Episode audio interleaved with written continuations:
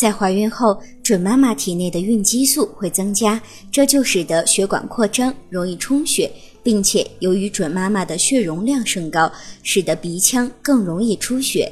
那么，准妈妈如何预防鼻出血呢？一、多吃含有维生素 C、维生素 E 的食物，少吃辛辣刺激的食物。二、准妈妈不要养成清理鼻孔的习惯，以免导致鼻黏膜血管受损而出血。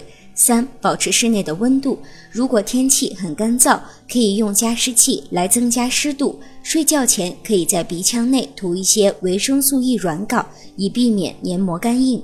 如果您在备孕、怀孕到分娩的过程中遇到任何问题，欢迎通过十月呵护微信公众账号告诉我们，这里会有三甲医院妇产科医生为您解答。十月呵护，期待与您下期见面。